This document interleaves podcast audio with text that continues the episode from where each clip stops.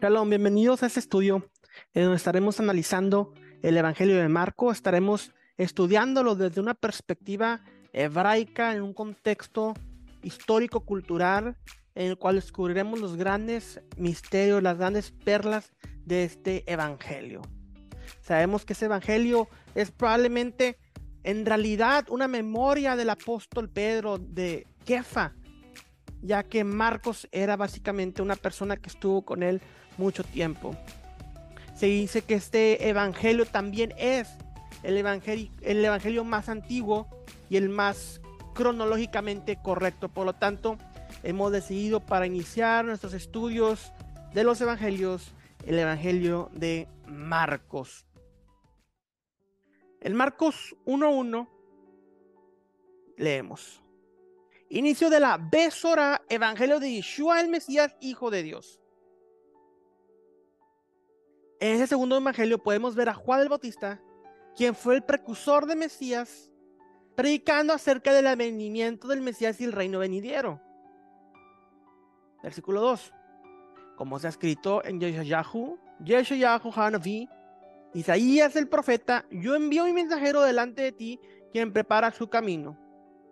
Cuando vemos aquí que está escrito, evidentemente se refiere a la Tanaj o lo que eh, se conoce como el Antiguo Testamento, y vamos a, explicar a qué específicamente, porque eh, Marcos dice que habla de Isaías, pero explicaremos que también habla de Malaquías, el siguiente, eh, estos versos en conjunto.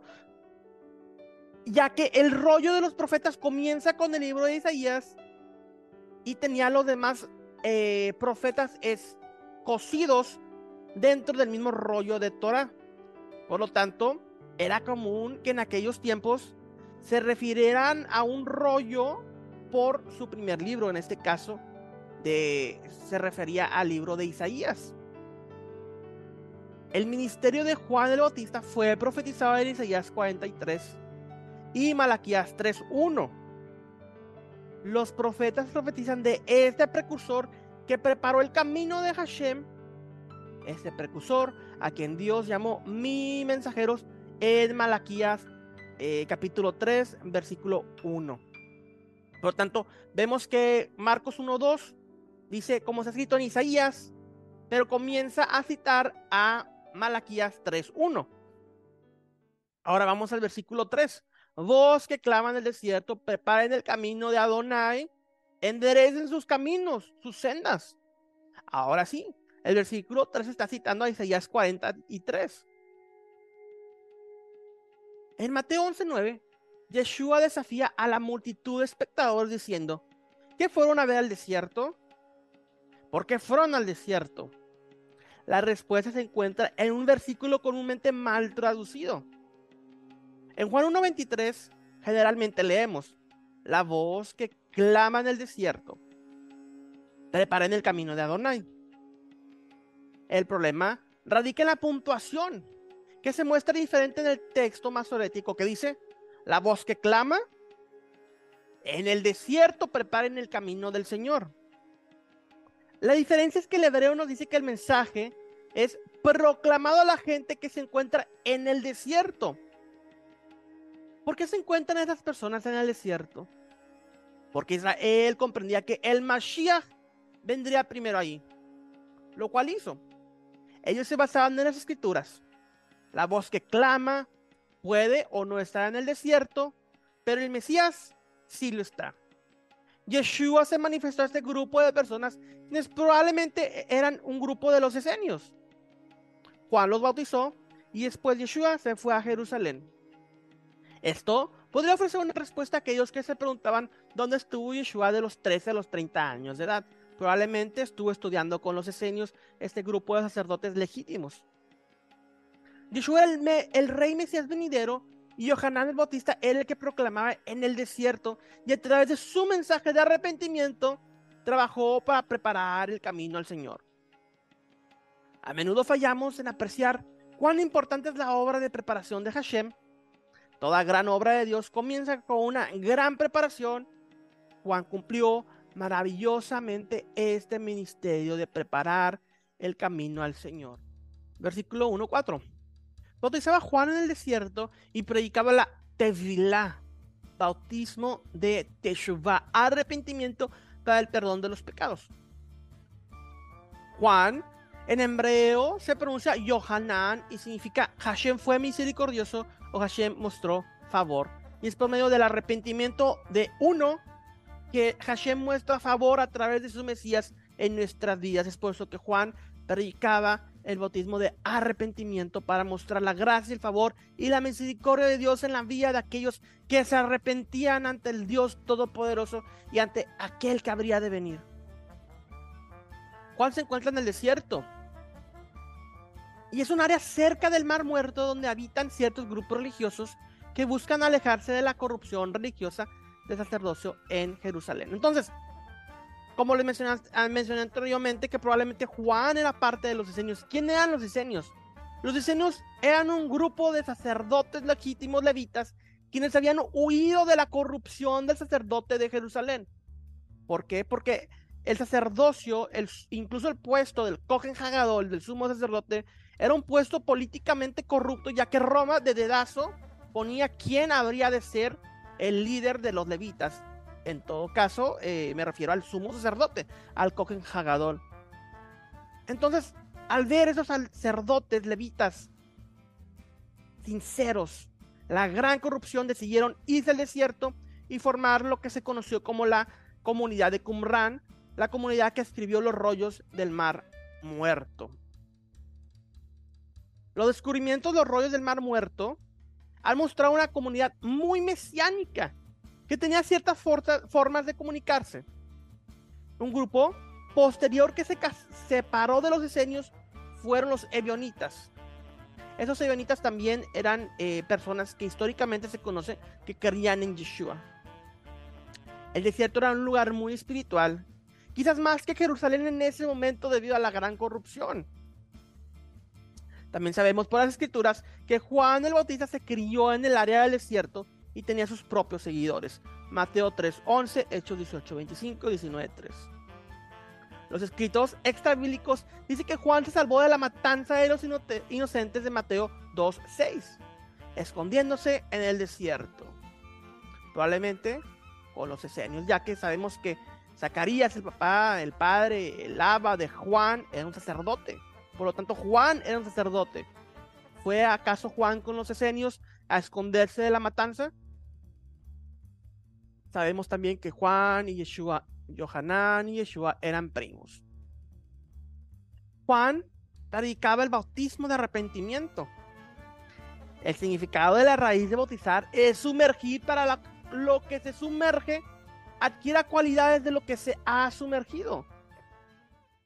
Verso 5, acudía a él toda la región de Judea y los de Jerusalén, y eran todos sumergidos por él en el río Jordán al confesar sus pecados. Muchas personas reconocieron sus pecados y vinieron a Juan. Su mensaje fue recibido maravillosamente. El mensaje principal de Juan no fue, eres un pecador. Él proclamaba que el Mesías venía el arrepentimiento fue la consecuencia a seguir tal declaración, ya que si el Mesías viene, el reino se acerca. Ellos confesaban sus pecados y como vimos anteriormente, el pecado se define como una violación a la Torah de Dios. Esto es en 1 Juan 3:4. La, la palabra ley no es una precisa traducción de la palabra hebrea Torah. Una traducción más apropiada de la palabra Torah es instrucción. Es la, la instrucción de Dios para sus hijos. En Mateo 5, 17, 21, el Mashiach dijo que la Torah no fue abolida en su advenimiento. Y Pablo nos dice en Romanos 3:31 lo siguiente. ¿Anulamos entonces la Torah por medio de la fe? De ninguna manera. Al contrario, confirmamos la ley. Las escrituras dicen que Yeshua y la voluntad del Padre son uno mismo, que Dios no cambia. Por lo tanto, el decir que la Torah es anulada contradice la esencia misma de quien Dios es. Y el Brit Hasha, el nuevo pacto de Jeremías 31, Hebreos 8:10. La ley en tu mente y en tu corazón por medio del fuego del Espíritu Santo cuando es tu vida transformada y naces de nuevo como un hijo adoptivo del Señor. Hashem perdona el pecado por medio del sacrificio de Yeshua. En él expiamos nuestros pecados y la maldición de la Torah es eliminada. Esta maldición es clavada en la cruz junto con él. La condenación de la Torah y su rol como tutor termina cuando venimos a la fe en el Mashiach. Sin embargo, la Torah continúa siendo nuestra guía, nuestro tutor para determinar qué es y qué no es el pecado. Verso 6. Y Juan vestía pelos de camello y un cinto de cuero en la cintura y se alimentaba de langostas y de miel silvestre. Los eruditos bíblicos concuerdan que los esenios vestían prendas blancas. Por lo tanto, vemos en este verso que Juan no se vestía como un esenio típico al estar bautizando. Yo opino que Juan probablemente se deslindó de los esenios para iniciar su propio ministerio con la revelación de que el Mesías y el tiempo de Yeshua de ser proclamado como aquel Salvador había llegado. Sabemos que Juan el Bautista era el Elías de la generación de la primera venida de Yeshua. La vestimenta y la ubicación donde se encuentra hace una alusión, una alusión a Hanaví, Elías. La vestimenta de Juan era similar a la, de, a la de Elías el profeta. Al igual que Juan, Elías vestía pelos de camello con un cinto de cuero como vemos en 2 de Reyes 1.8. Elías se escondió en el desierto, Primera de Reyes 19.4, a orillas del Jordán, en Segunda de Reyes 2, 6 al 13.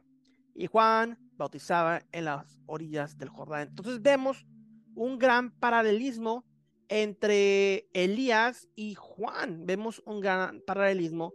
Y claro, Malaquías habla que Elías vendría y traía, regresaría los corazones al Eterno. Es claramente la función de este primer eh, Juan el Bautista manifestándose como Elías en la primera venida del Yeshua. Yo sinceramente opino que cada Mesías trae un Elías o ese espíritu de arrepentimiento como lo vimos en Juan.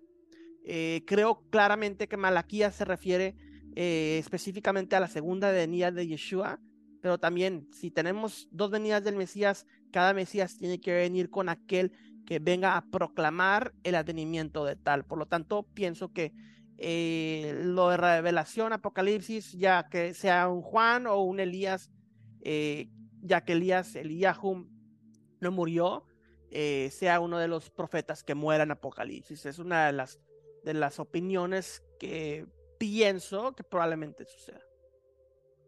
En este verso vemos que Juan comía langostas.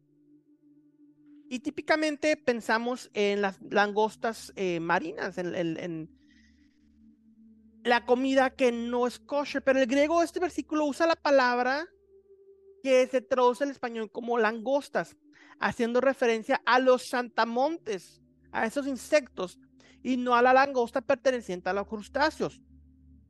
Las langostas kosher, esos insectos, son mencionados en Vayikra Levíticos 11 del 21 al 22, y era el alimento de las personas pobres en los días de Yeshua versículo 7.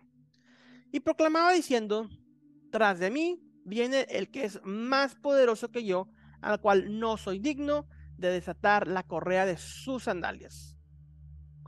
El mensaje de Juan el Bautista era simple. Él predicó a Yeshua, no a sí mismo. Él señaló a Yeshua, no a sí mismo. Después de Eliyahu, viene el Mesías. Después de Juan, vino Yeshua claramente. Juan dice, yo no soy digno de desatar la correa de sus sandalias. Los rabinos enseñan que un maestro podría requerir casi cualquier cosa de sus discípulos, excepto que le quitaran las sandalias. Esto era considerado un abuso por parte del maestro o amo a su siervo o estudiante.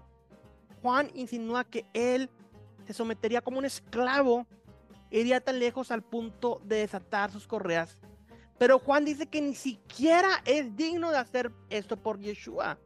Juan dice, yo sería como un esclavo para él, pero ni siquiera soy digno de ser un siervo de él. No soy digno de ser un esclavo siquiera para él. El Talmud de Babilonia en Ketubot 96a nos habla de esto. Dice, todos los servicios que un esclavo hace por su amo, un alumno debe hacer por su maestro con la excepción de desabrochar las sandalias, ya que esto era considerado ir al extremo.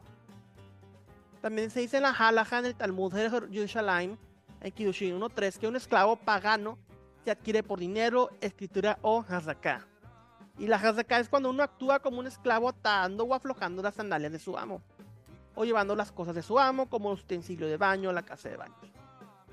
Como lo menciono, Juan dice, yo no soy ni siquiera digno de ser su esclavo, su siervo. Yo verdaderamente los he bautizado con agua, pero los bautizará en el Ruach HaKodesh, en el Espíritu de Santidad. Él reconoció que su bautismo era solo un preludio de lo que Yeshua haría. El Mesías traía una inmersión en el Espíritu Santo, mayor que la inmersión en agua, como demostración de arrepentimiento. El bautismo de Juan podría demostrar arrepentimiento, pero no podría verdaderamente limpiar a uno del pecado, ni podría impartir el Espíritu Santo en la forma en que Yeshua pudo hacerlo después de que su obra en la cruz fue completada por nosotros. En Mateo 3:11 dice, Él los bautizará con fuego y con Espíritu Santo. Mateo agrega la palabra fuego. El fuego del Espíritu Santo, este bautismo de fuego y de poder y de unción. Está escrito en Isaías 66:15. He aquí Hashem vendrá en fuego, es decir, en hebreo Baesh, dentro del fuego. El fuego, el Esh, es el ambiente sagrado de Dios y es el elemento esencial en el que tiene lugar la purificación, como se ha escrito en Números 31-23. Todo lo que resiste el fuego pasará por el fuego y será limpio, y todo lo que no resista el fuego será pasado por agua. Esto nos enseña que sumergimos nuestros cuerpos ritualmente en agua para la purificación con el arrepentimiento en mente por nuestra alma, pero nuestra alma solo se purifica cuando se sumerge en el entorno natural de Dios. Este es el fuego de la santidad. Aquí es donde se purga toda impureza espiritual y comienza una vida completa en sumisión a la Torah y a la voluntad del Eterno. La inmersión proviene de la imagen de un bebé que nace. Este bebé está dentro del agua o de un líquido, líquido amniótico de la matriz. Y cuando sale comienza una vida nueva. También lo es la inmersión ritual cuando se acompaña con teshuvah, con arrepentimiento. Al tener pasión por Dios, uno expresa el deseo de regresar y sumergirse dentro del ambiente divino. Esto lleva a estar sumergido. Esto nos lleva a estar sumergidos con el Ruach HaKodesh, con ese espíritu de santidad. En los rollos del mar muerto se hace referencia al Ruach HaKodesh como agua espiritual. Y en un escrito de los esenios, el manual de disciplina de los esenios, dice que el Espíritu Santo es como aguas de purificación quien limpia de maldad al hombre. Eso es muy relevante porque la comunidad de Qumran se colocó cerca de, la desembocadura del Jordán, donde Juan estaba sumergiendo a la gente en el desierto de Judea junto al río Jordán. Por lo tanto, vemos que el santo Mesías vendría a bautizarnos en fuego, en Espíritu Santo y en poder. Busquemos en el estar sumergidos en la presencia de Dios con este fuego espiritual, el cual purifica nuestras almas y limpia nuestra conciencia. El agua es para el cuerpo. Acompáñanos en nuestro próximo video, en donde estaremos viendo por qué es que el Espíritu Santo se manifestó como paloma, y esto es a través de los escritos rabínicos, el Nuevo Testamento y demás. Bendiciones para todos. Shalom, shalom.